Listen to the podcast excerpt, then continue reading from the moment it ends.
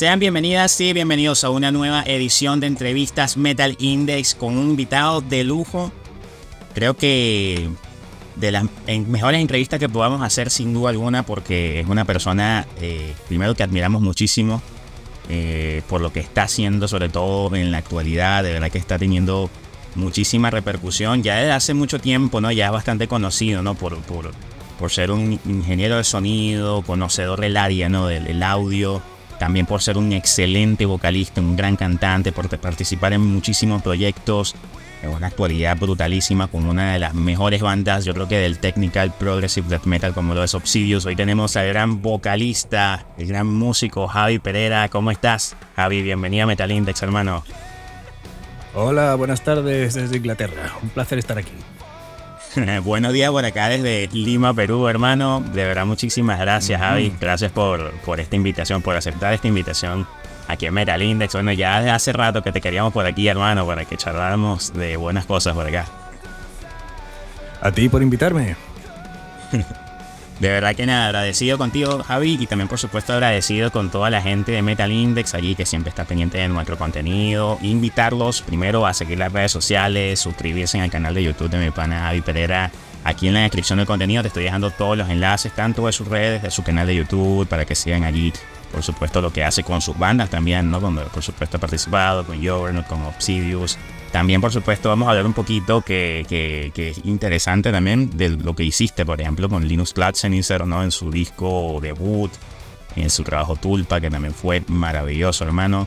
Y nada, de verdad, de muchísimas muy buenas cosas. Y también invitarlos a que puedan escuchar esta entrevista en nuestra versión de podcast que va a estar disponible en Spotify, Google Podcast, Player FM, en Podmind para que se pueda vacilar esta entrevista de manera diferente con muy, muy buena música. Y yo creo que para arrancar, Javi, para la gente de podcast, sobre todo que le gustaría ya escuchar una canción de una vez, ¿con qué tema te gustaría arrancar esta edición de Metal Index Podcast? Pues bueno, vamos a empezar eh, haciendo un streaming de, digamos, el trabajo que tengo más conocido en los últimos dos años, que es la banda Obsidious. Y me gustaría comenzar con la canción que me consiguió el puesto como vocalista, que es Under Black Skies. Ah, caramba, caramba. Vamos a hablar bastante, vamos a hablar de eso, que es bien interesante eso que nos acabas de decir. Vamos a escucharnos este brutal tema del álbum Iconic, esta canción llamada Under Black Sky, aquí en Metal Index Podcast.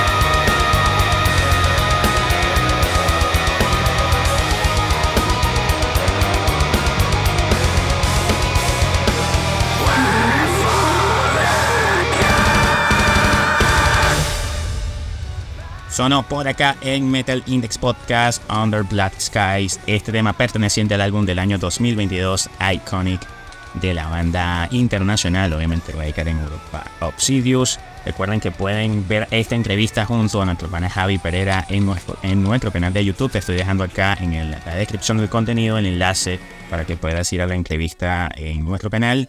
Puedas suscribirte, también suscribirte en el canal de YouTube pana Javi Pereira para que estén al tanto del muy muy buen contenido que a seguir para todos ustedes. Hermano, eh, primero que todo, Javi, nuevamente felicitarte por lo que estabas haciendo. Eh, con los años, obviamente, con el esfuerzo ¿no? que has estado haciendo en todo esto, cada vez más vas viendo los frutos, cada vez más vas creciendo, va llegando tu nombre a muchísimos lados. Pero a mí me gusta mucho siempre como que conocer también esos orígenes que han ido apuntalando tu, carrera, ¿no? Y aquí es muy importante señalar, yo creo que un sitio muy importante para ti, ¿no? Como es Ceuta. Y Melilla también, por supuesto, ¿no? Porque en Melilla también te has formado, tú te has formado también, has estudiado para esto. Cuéntanos un poquito precisamente de lo, de lo que fue eso, ese comienzo, ¿no? Eh, para ti eh, en cuanto a de las cosas o cómo fue ese detonante, ¿no? Para tú adentrarte precisamente a, tenerle tanta pasión a esto que es la música. Bueno, eh, los mayores culpables de ellos son mis padres. Más concretamente mi padre. Ah, mi padre fue el que me introdujo en el rock a muy temprana edad. Fue... ¿Cuántos años tendría yo? ¿Ocho años? Sí, ocho años. Eh, tenía ocho años en Melilla y mi padre tenía una gran colección de vinilos. Y recuerdo uno en especial que me llamó mucho la atención, que era un vinilo con el fondo de color azul y un señor con un vendaje en la cabeza y dos tenedores clavados en los ojos. Ese álbum era Blackout de Scorpions.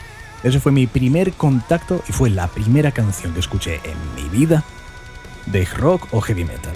La primera vez, y yo recuerdo estar sentado enfrente del reproductor de vinilo con mis auriculares, empezar a sonar la canción los primeros acordes de guitarra y yo me quedé como, pero eh, ¿esto qué es? Mi cabeza hizo... Literal. Y desde ahí entré en la madriguera de conejos y no he salido. Hasta entonces. Qué brutal. Eh, ahora, tu formación, eh, tú la hiciste musicalmente, si no me equivoco, estudiaste en Melilla. Correcto. es correcto. ¿Cuáles han sido, cuáles consideras tú, Javi, que han sido de los mejores recuerdos que tienes precisamente de esa etapa? Mira, de esa etapa, yo, con respecto a mi formación, yo estudié 10 años de piano en, en la Escuela de Música de Melilla. La cosa es que yo nunca quise ser pianista. Nunca. Porque para mí el tocar obras de otras personas una y otra vez, pues se me hacía harto aburrido, porque estaba haciendo lo mismo que otros habían hecho años atrás, antes que yo. A mí lo que más me llamaba la atención era el tema de componer o incluso dirigir una orquesta, pero claro, la competencia era muy difícil, el acceso para el grado superior de director de orquesta era muy difícil. Me presenté por piano, fallé y básicamente dejé de tocar el piano profesionalmente desde entonces y por aquel entonces yo tenía 18 años. Eh, no me arrepiento de la decisión de haber dejado el piano, pero lo que sí tengo que agradecer y agradecí a mis padres años más tarde fue el hecho de haber adquirido todos esos conocimientos con respecto a la música. Armonía, contrapunto, incluso el hecho de entrenar mi oído para reconocer notas, tonalidades y tal, eso han sido instrumentos y herramientas que han sido fundamentales para mi vida como músico. Genial.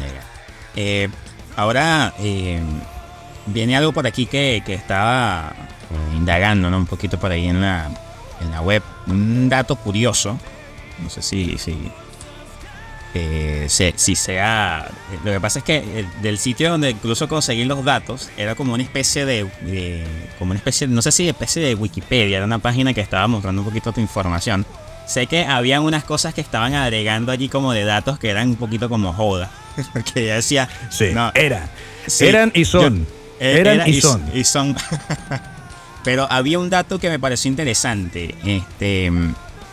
Con respecto a una posible entrada a Periphery en algún momento.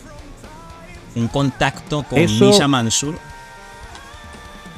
O sea, estás haciendo preguntas de verdadero o falso. Ajá. Lo de Periphery es totalmente cierto. Yo conozco a Misha Mansur desde, desde la época de MySpace. Lo conocí en una página que se llamaba, creo que era ah, soundclick.com, en el que él subía sus demos con el nombre de Bold, su nombre artístico. Ok. Y yo ah, entablé, entablé, pues, una conversación con él, nos intercambiamos eh, la dirección de Messenger, por aquel entonces usaba Messenger, Eso, eso. sí. mantuvimos una charla y cuando, cuando Chris Barreto se, se fue de la banda, me pidió para... No, no, no fue cuando Chris Barreto, perdón. Fue cuando estaba Casey Sabo. Ah. Entre Casey Sabo y Chris Barreto hubo un periodo en el que se quedaron sin vocalista y me, dije, y me dijo Misha si quería irme para Estados Unidos a audicionar. Evidentemente, porque entonces yo era, yo era un muchacho muy joven y sin nada de dinero encima. Evidentemente no podía costearme una visa y el viaje pues era pues impensable. De hecho, el baterista que tenían ellos por aquel entonces, eh, Travis Orbin, Travis incluso me ofreció, me ofreció el vivir con él por una temporada hasta que me estabilizara. Pero al final, pues evidentemente por circunstancias económicas, la cosa no sucedió. Cara, eh, precisamente hablando de, de, de Periphery, ¿no? Eh, fíjate que aquí hay algo interesante, pre- precisamente de lo que ha sido tus comienzos, ¿no? Pues, porque, por ejemplo, escuchaste escuchando rock clásico, eh, heavy rock, ¿no? Eh, los 70, eh, 80. Y obviamente una de las cosas que hemos visto es que tienes un, gusto bien interesante a la mixtura de sonidos, ¿no? Porque obviamente te gusta mucho eh, el poder hacer cosas totalmente distintas a lo que se escucha en la media del metal en sí, sino que evolucionar, poder fusionar con cosas, mucha melodía, pero también con caña, voces limpias, culturales, desgarrados, emociones, ¿no? Eh, Que es algo que ahora eh, el metal, digamos que ha ido en ascenso en ese sentido. Y precisamente fíjate, ¿no? Periphery, que es pre- precisamente una de esas bandas que ha sido, eh, sobre todo en los 2000, o más que todo finales de los 2000, de la década, la primera década del 2000, mejor dicho, eh, una de esas bandas que ha sido también pionera en esa forma de crear. ¿Cuáles consideras, sí. por ejemplo, eso te iba a decir, ¿no? ¿Cuáles consideras precis- precisamente que, que son de esas cosas o esos elementos musicales que a ti, por ejemplo, más te gusta eh, tanto al escuchar como precisamente ejecutar, ¿no? Como por ejemplo, un ejemplo muy claro como, como hemos estado hablando aquí, Periphery es uno de ellos, ¿no? Pues si tenemos que ponernos a hablar de mis gustos, tengo que decir que, que son bastante variados. Porque cada estilo va acorde a una situación, a un estado emocional. Yo ni me circunscribo a, a un estilo en concreto ni nada. Yo no soy, digamos, ni un true, ni un gatekeeper, ni nada por el estilo. Un día me puedes estar, me puedes ver escuchando, ¿qué te digo yo? Ah, Cannibal Corpse. Y cinco minutos más tarde estoy escuchándome cualquier cosa que haya salido de la Motown, incluso flamenco. Ah, Da absolutamente igual. Todo responde a, a un contexto, a una situación, a un estado emocional. Así que yo no me cierro en banda en ese aspecto. Sí que es cierto que cuando era más joven era un poco más idiota y sí era un poco más, más gatekeeper. Pero ya con los años y imagino que la madurez, pues Sí, sí. Ese, digamos, ese preconcepto que tenía con respecto a lo de no, yo solo escucho esta música y esto es lo mejor y todo lo demás es basura, pues eso lo he ido quitando, lo he ido quitando de, de mi manera de pensar. Y ahí creo que es donde viene precisamente eso de tus años de formación, ¿no? El haber precisamente aprendido, ¿no? De, de- de- de tantas áreas de la música, la música clásica, por, por dar un ejemplo, ¿no? Que ahí es una de las cosas yo creo que, que siempre me ha parecido muy curiosas, que siendo por ejemplo la música clásica quizá uno de los estilos más antagónicos al metal en el, en el sentido de, de- de- de lo que son en, en, en, cuanto a, no sé cómo expresarlo, ¿no? vamos a llamarlo así, estilo, ¿no? Porque la, la música clásica obviamente es sutil de, de, alguna manera, vamos, el, el, metal, el rock es totalmente, vamos a llamarlo... Eh, Discrepo. Ruido, ruidoso. Lamento, dis Lamento discrepar en, ese, en esa. Ah, bueno, bueno. Lamento discrepar. Si tú te pones a escuchar cualquier composición de Wagner o si te pones a escuchar a los compositores rusos del romántico tardío, eso es heavy metal, pero Ah, con bueno, bueno. orquesta. Y es duro como no te puedes ni imaginar. Ah, bueno, bueno, bueno. bueno, eh, hay, por mucho, ejemplo, hay mucho heavy en el clásico, hay muchísimo. Por ejemplo, precisamente se hablaba de eso de, por ejemplo, Paganini, ¿no? Que precisamente Paganini se podría decir que siendo un violinista tenía como que alma de, un guitarrista, como que como un guitarrista de heavy metal, o mejor dicho, los guitarristas de heavy metal como que capturaron la esencia de Paganini, ¿no? Por así decirlo. Bueno, a ver, eh, Paganini, Paganini influyó en, en un, digamos, en un espectro muy concreto del metal que conocemos, que es el metal neoclásico. Porque él era un virtuoso del violín. Era conocido como el diablo, porque tenía unas manos con unos dedos soberanamente largos y podía tocar cosas que una mano normal, una mano de tamaño normal o de tamaño promedio, eran incapaces de hacer. De hecho, para los violinistas, Paganini, las obras de Paganini, especialmente los 24 caprichos, son de las obras más complejas para ejecutar a nivel de violín. Hay otras que son mucho más complejas, pero hablando de Paganini, que es el que tiene mayor fama, pues los caprichos son una auténtica pesadilla. Él básicamente era el shredder de- del violín. Ah. Y ahí es donde está lo, lo- lo bonito, ¿no? De esto, de, de precisamente de lo que hablábamos de, de- de la fusión de estos estilos, ¿no? Que quizá como, como te iba a explicar, ¿no? Que para muchos quizá parec- parecieran antagónicos, ¿no? Por, por la- la- los estilos, la forma, etcétera. Pero la manera en que calzan estos estilos, ¿no? Y eso es como lo, lo- lo bonito. Eh, aquí ahora eh, va entrando un poquito, precisamente ahora tú como, como, como músico de, de bandas, ¿no? De, de algunos de los proyectos donde has participado. Eh, hay uno en concreto que, que a mí me llamó mucho la atención. Eh, lo estuve descubriendo hace, hace poco, que es Juggernaut. Estuve escuchando inclusive por allí algunas piezas. Eh, por ejemplo, hay un, hay un álbum, Out of the Ashes, que de verdad me, me pareció muy, muy bueno. Y una propuesta inclusive como una mezcla de groove, thrash metal, por allí más o menos mm, por, por esas líneas. Cuéntanos un poquito de, precisamente lo, lo que más, más que todo, digamos, le gustaba o te, o te gusta más, más que todo que se refleje en esta banda, ¿no? Y qué, qué cosas, o, o- vamos a llamar así, retos, tú consideras que, que tiene esta banda en particular. Pues con Juggernaut la historia es bastante curiosa porque yo conocí al guitarrista en un festival en el que actué de tributo a Dimebag Darrell en Madrid, España. Y el guitarrista de Juggernaut me conoció allá.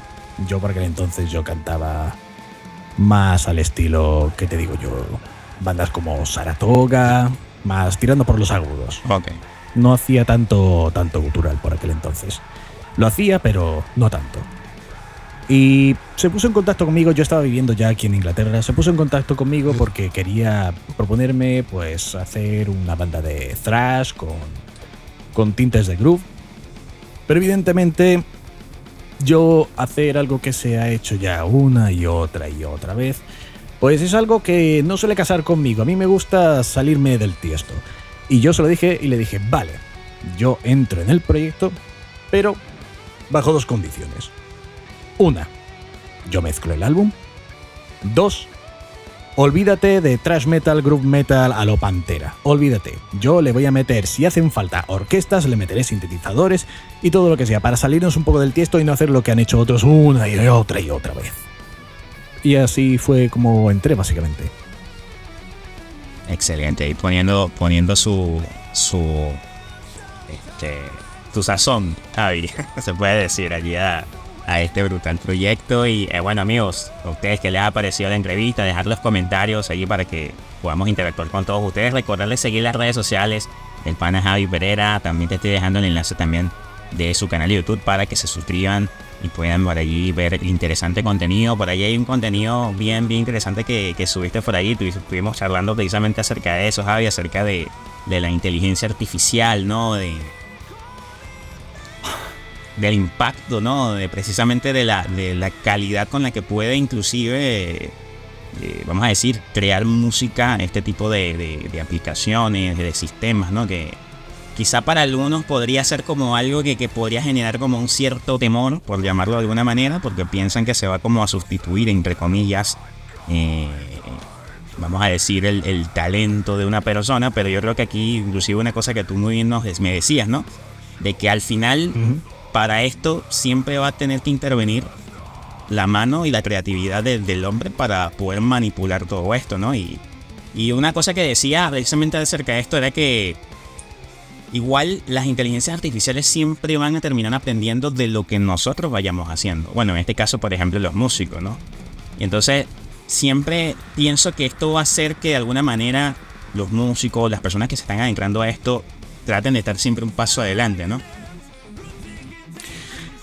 Con respecto al, tema de la inteligencia artificial, pues, a ver, esto es como ya te comenté por privado ahora un tiempo, que a mí es, es un tema que personalmente me, me fascina mucho, porque lo que se puede llegar a conseguir hoy por hoy con la tecnología, pues estamos llegando, sobre todo desde la etapa del coronavirus, estamos llegando a un avance tecnológico que no se ha visto desde la revolución industrial y encima está avanzando a pasos agigantados. Cada vez están saliendo más cosas, más refinadas y mucho más rápido.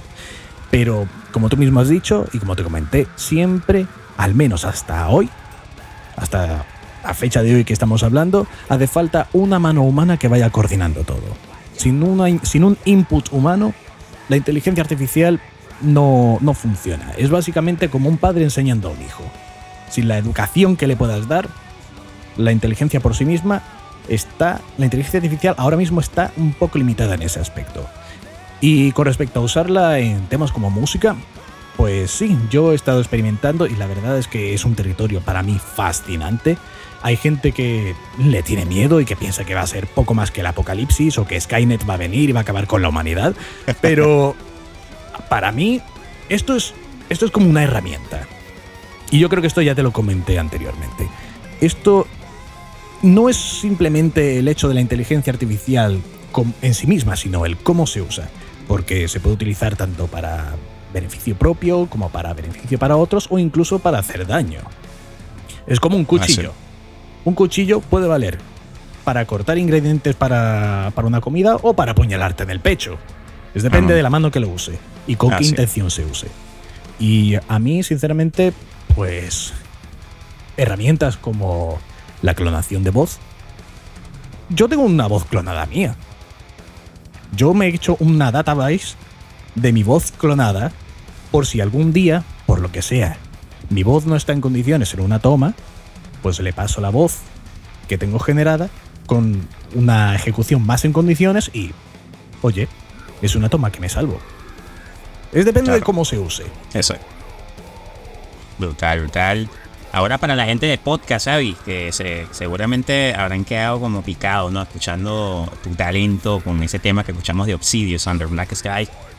¿Qué tema le gustaría que suene ahora en este momento para compartir con la gente de podcast? Pues mira, como hemos estado hablando de Juggernaut, vamos a poner el que es mi tema favorito del álbum, por la epicidad que tiene, que se llama Scavenger Hunt. Perfecto. Recuerden amigos que pueden eh, seguir esta entrevista en nuestro canal de YouTube. Te estoy dejando el enlace en la descripción del contenido para que vayas y disfrutes de, la entrevista y conozca allí a full color y en alta definición el pana Javi Pereira. Lo vamos a dejar entonces con este tema llamado Scavenger Hunt aquí en Metal Index Podcast.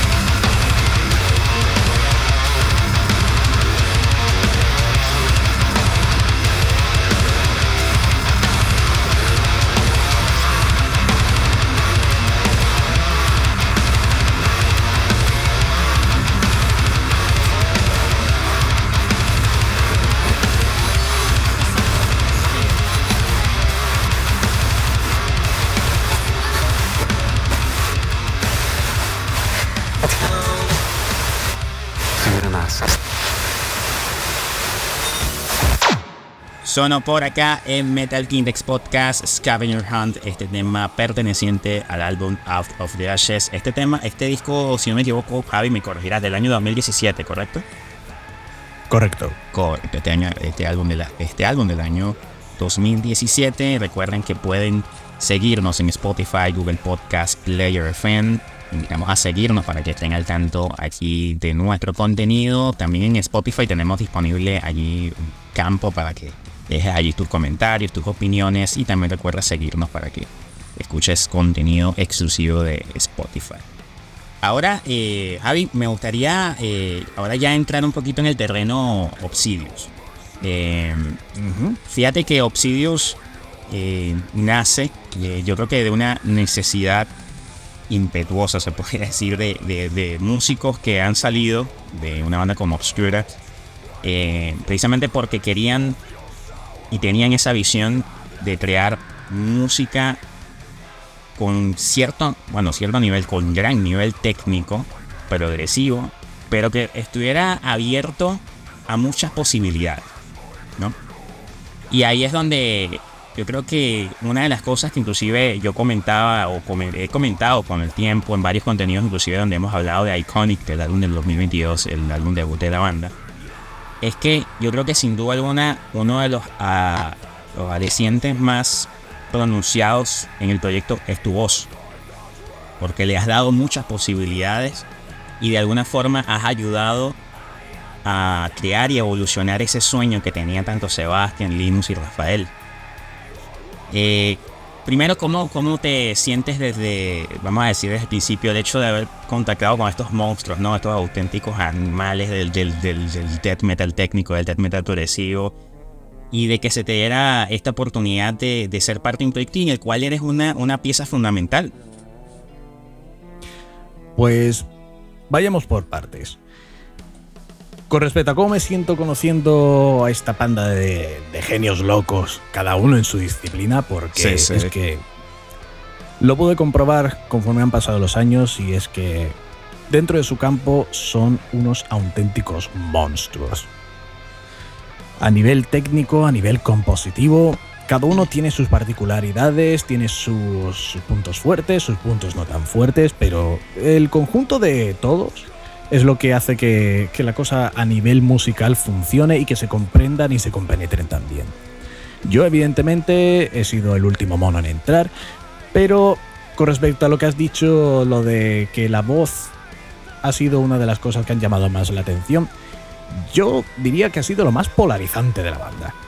Porque ha habido gente que le ha encantado de primeras y hay gente que la ha odiado a muerte. Pero si te preguntas el cómo viene con esto de, de cantar o hacer melódicos en, en Technical Death, pues es muy sencillo y puede resultar un poco decepcionante si, si lo ves de otra manera. Lo que me ayudó a venir con esta idea es básicamente no tener ni puta idea de Technical Death Metal. Yo era un ignorante absoluto del género absoluto. La única banda que yo había escuchado o había escuchado el nombre y fue un poco de refilón fue una banda llamada Beyond Creation. Ah, bueno, Pero aparte de eso, no tengo, no tenía por aquel entonces conocimiento ninguno del Technical Death. Y eso, en cierto modo, fue lo que hizo que no tuviese ningún sesgo o ninguna predisposición a hacer mis voces de una determinada manera. Simplemente me dejé llevar por lo que la canción me decía y básicamente, pues decir, a ver, mi cuerpo o mi cabeza me están pidiendo meter culturales aquí, meter melódicos aquí. Y yo iba, iba, vamos, sobre la marcha, diciendo, a ver, mi cabeza me pide esto, voy a hacer esto. Y básicamente fue así. De hecho, el que me contactó fue, creo que en julio o agosto de 2020, fue Rafael. Y fue por un amigo en común, que le había dicho mi nombre. Este amigo en común, eh, ¿quién era? Era Borja Mintejiaga, de la banda Lamprea. Oye, saluda a Borja, lo hemos tenido aquí en el canal, por cierto, de pana, pana, gran, gran guitarrista. él le habló de mí por causa de un amigo mío, que también es productor, ingeniero de mezcla, que se llama Sebastián Sendón, que es el que les mezcló el álbum. Él le dijo sobre mí, Borja le habló a Rafael sobre mí, Rafael se puso en contacto conmigo, me ofreció el hacer una audición. Dije, venga, ¿por qué no? Y cuando llegué aquí al estudio, hice una toma. De hecho, yo fui el último en audicionar. Antes que a mí habían audicionado 20 vocalistas más. Y sin comerlo ni beberlo, me quedé con el puesto. Wow. Y yo creo que el hecho de que una de las voces eh, en la demo que hice, que de hecho la demo que les presenté la, la tengo subida en mi Instagram, pues lo que les llamó la atención fue que al final del todo hice voces un poco más melódicas tirando para el power metal. Eso digamos fue lo determinante. Y con el futuro fue lo polarizante de la banda.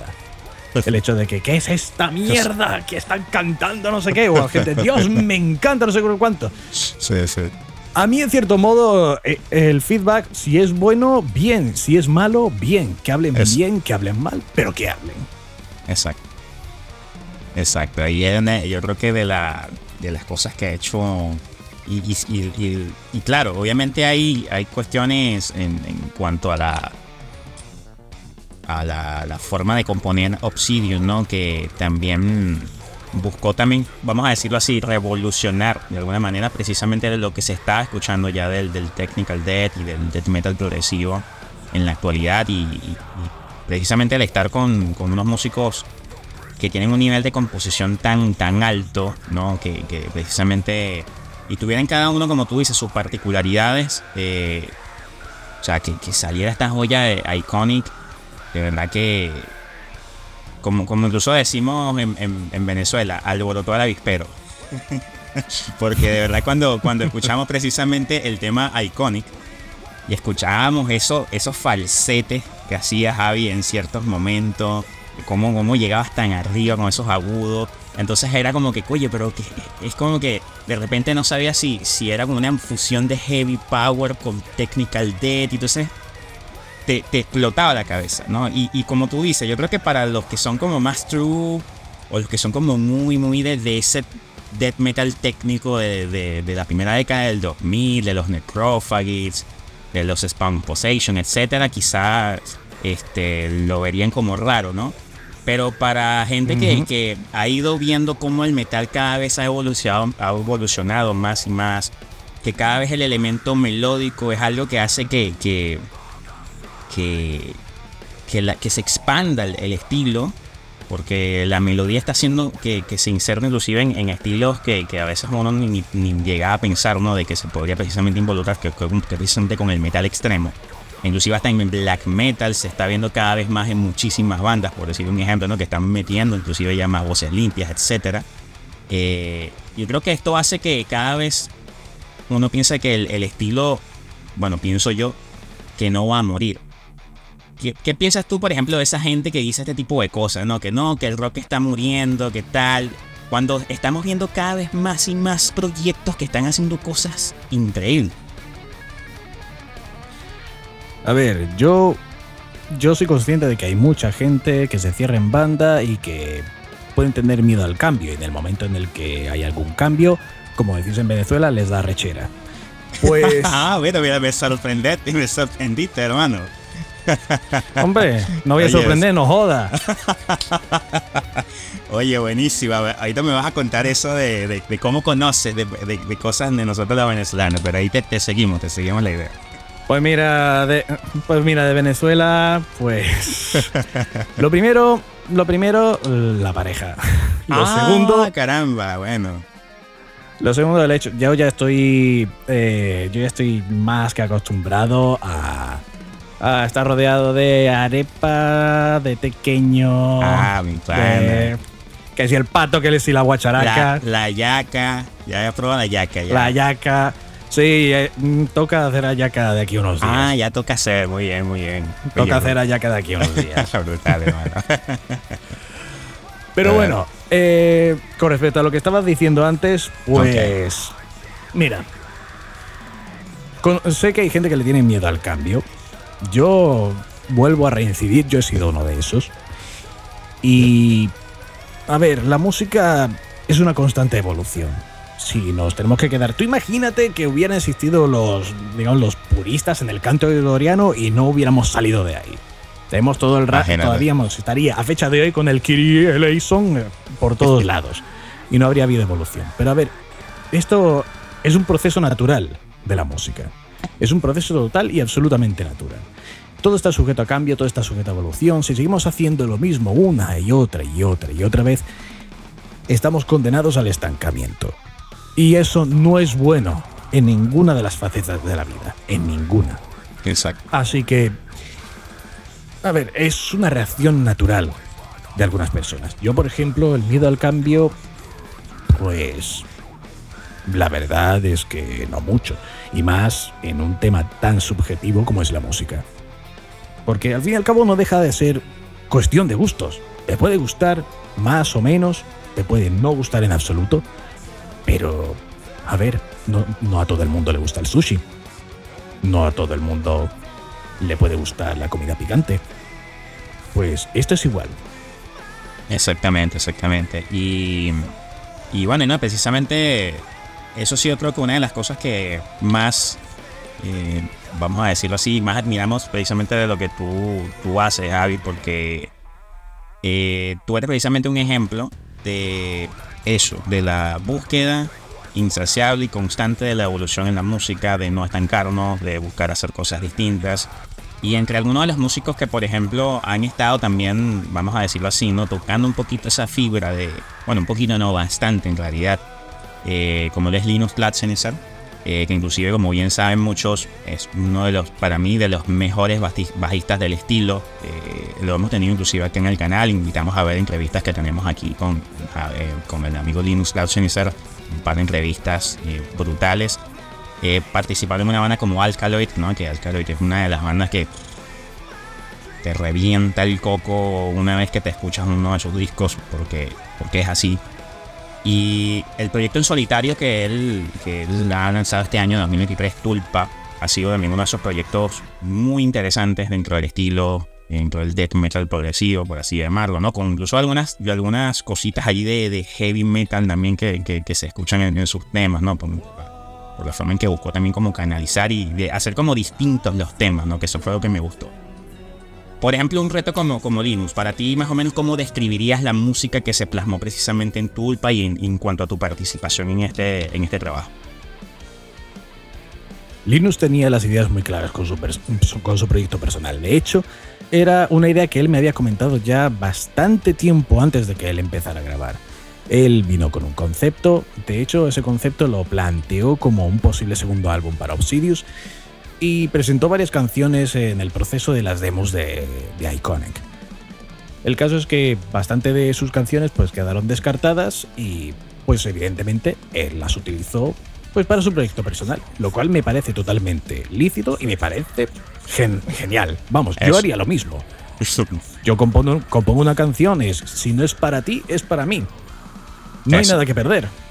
Así que eso no va, a quedar, no va a quedar en saco roto. Y eso básicamente fue lo que hizo Linus con, con el álbum Tulpa. Era un concepto histórico que él ya tenía, que sobre el que él ya había indagado bastante tiempo antes. Perdón. Y quería plasmarlo sí o sí. Y cuando ya, ya tuvo las canciones compuestas, pues me contactó y me dijo, oye Javi, mira, que al final voy a sacar mi disco en solitario, necesito unas voces que peguen los culturales graves esos que me gustan. Y yo, pues, vale, vamos a ponernos manos a la obra. Pues, y vamos, el resultado está ahí. El resultado está ahí. Eh, hubieron un par de canciones en las que le intenté meter un par más de melódicos, pero se salía quizá un poco más de lo que él tenía en mente conceptualmente y sonoramente hablando. Y evidentemente, al fin y al cabo, es su proyecto y hay que respetar lo que, eh, la dirección artística que él tenga.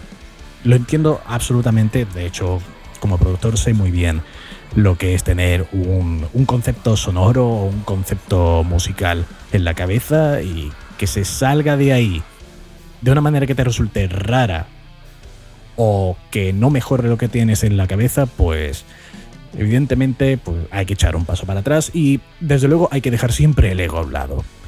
Porque al fin y al cabo yo presté básicamente mis servicios como vocalista. Yo fui allá para plasmar la idea que él tenía en mente. Podía darle también, por supuesto, como, como individuo, podía darle también un feedback y aportarle ideas y decirle, oye, ¿qué te parece esto? ¿Qué te parece tal? Si le gusta, bien, si no, pues continuamos con lo que tenemos y ya está. Pero nada de ego en ese aspecto. Brutal, brutal. Amigos, recuerda darle like al video para que, por supuesto, charlas como esta y contenido que hacemos con mucho Perino y Meralindex se vaya regando por allí con toda la gente, que el, el, algoritmo nos vaya apoyando un poquito, ¿no? Para que demos a conocer un poquito lo que hacemos en Metalindex, sobre todo mostrando charlas interesantísimas como la que tenemos con el pana Javi Pereira. Javi, hermano, ¿cómo te has sentido en esta charla, verdad? Súper cómodo. Yo la verdad es que con este tipo de cosas me siento en mi salsa. Es como estar una charla de tú a tú, evidentemente, con un café de por medio. Oye, y a los que están oyendo, a todos los que están oyendo, señores, un pulgar arriba no cuesta nada y ayuda mucho. Eso, eso, claro que sí. Ahora, ahí para que la gente que, no conoce, ¿no? Que no sepa de, tu canal, eh, Avi, ¿qué, qué, le puedes decir acerca de, del tipo de contenido que te gusta hacer? Más o menos qué cosas te gusta plasmar precisamente en tu canal de YouTube. A ver, en mi canal de YouTube básicamente lo que hago es contenido relacionado con música. A veces meto cosas que no tienen absolutamente nada que ver. Pero vamos, el canal es mío y me la mm, como quiero. Y, de todas maneras, me, voy a autocensurar más que nada para que no tengas que poner el beep ah, en postproducción. Así que lo, dejamos así. Pero básicamente estoy enfocado más en temas de relacionados con música, sea haciendo covers vocales, haciendo covers instrumentales y ahora más recientemente viendo aplicaciones de inteligencia artificial relacionadas con la música. Y sobre todo, más que nada, para llevar un poquito adelante este proyecto personal mío que tengo, que es mi estudio de grabación de Red House Studios, en el que yo me meto más que nada sobre todo con temas de producción, mezcla y mastering. Pero intento abarcar sobre todo navegar en la zona de la música que básicamente es, es mi nicho dentro de la plataforma de YouTube. Vamos, lo ha sido desde los últimos 13, 14, 15 años, no sé, llevo mucho tiempo aquí. Tenía pelo cuando empecé. Bueno, imagínese, eso es la... Eh, eh, obviamente ya la constancia, ¿no? Hemos visto por ahí tu canal cómo, cómo ya cómo va creciendo, ya más de 14 mil suscriptores, si no me equivoco. Ahorita la fecha. Bueno, a ver, a ver, han sido 14.000 suscriptores en un plazo de 14 años. Eso es, de, es básicamente 1.000 suscriptores por año.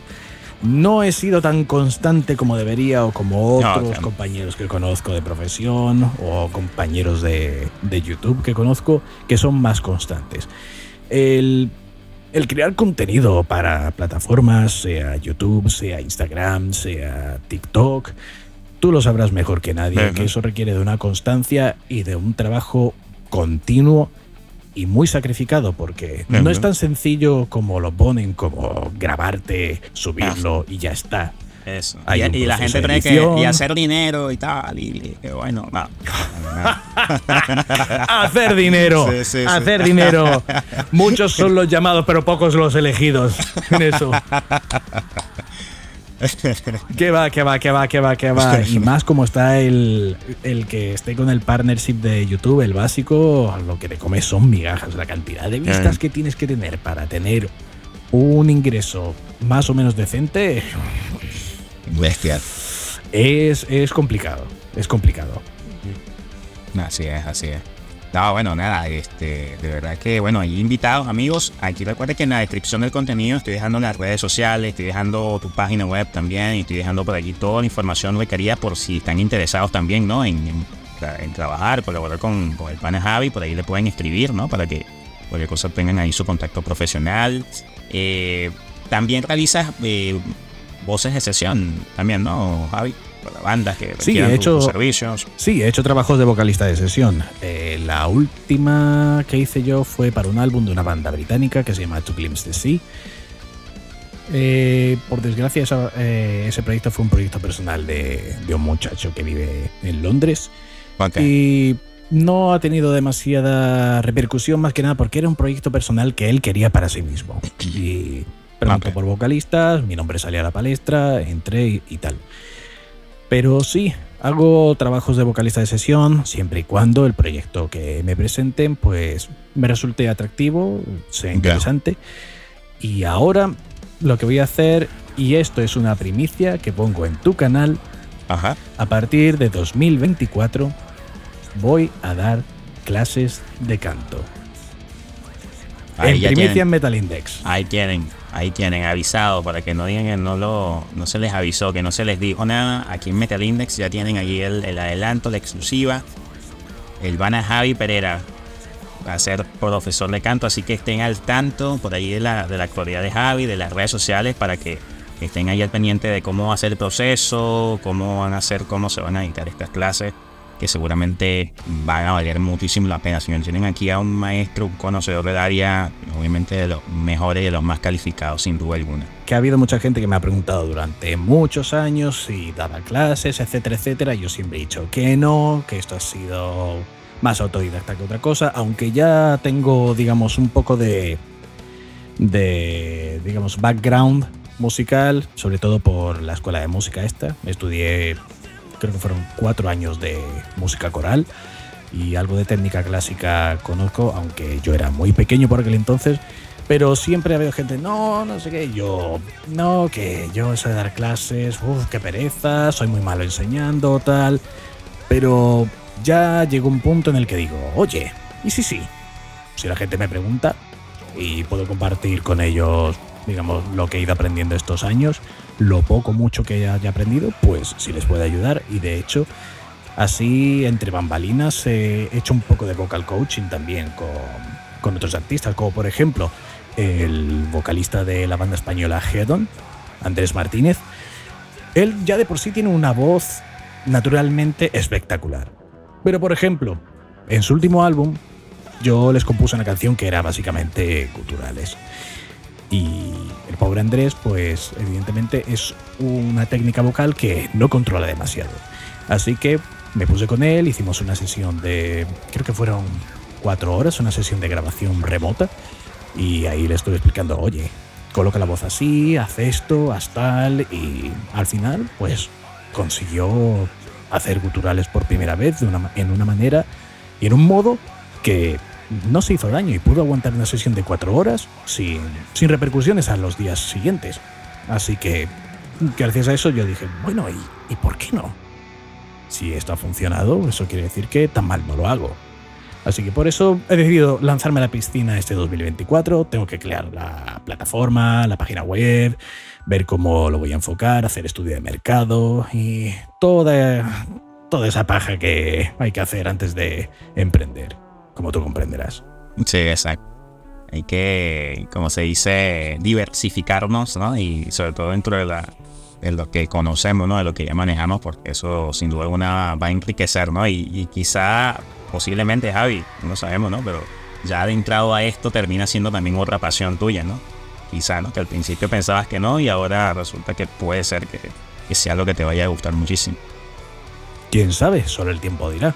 Yo solo sé que me gusta cantar el hecho de ser vocalista ocurrió un poco como, como accidente o como consecuencia del hecho de que me guste cantar. Pero me ha, gustado cantar desde bien pequeño, desde que tenía siete añitos o así. Así que si, si esto me va a abrir una vertiente que al final me va a gustar lo mismo, a lo mejor incluso más que lo que hago, pues bienvenido sea. Claro, Así es, hermano, así es. Todo, todo, todo lo que ocurre son oportunidades. Es así, hermano, así es. Ahora, para la gente de podcast, Javi, este, que seguramente, bueno, querrán que se cierre esta edición con, con un buen tema. ¿Qué canción te gustaría que escuchen nuestros escuchas de podcast? Pues ya que he hablado de esta banda Geadon, Vamos a terminar esta charla con precisamente con el tema del que he estado hablando, con el tema en el que le hice vocal coaching al vocalista Andy Martínez, que se llama Grita. Perfecto. Vamos a darle con todo entonces, señores, con este tema de, de Hedion, este tema llamado Drita. Recuerden que pueden seguir esta entrevista también en nuestro canal de YouTube, en, Metal Index en YouTube. Recuerden seguir también las redes sociales del amigo Javi Pereira. Les estoy dejando todos los enlaces de sus redes, de su página web, de, allí, de, todo para que estén actualizados. Su canal de YouTube, por supuesto, suscribirse para que estén ahí al tanto de su contenido. Y de verdad, Javi, muchísimas gracias, hermano, por estar aquí en Metal Index Podcast. A ti, Jesús, ha sido un placer participar en esta entrevista. muchísimas gracias, muchísimas gracias a todos ustedes, amigos. Ya será hasta la próxima. Un saludo muy grande.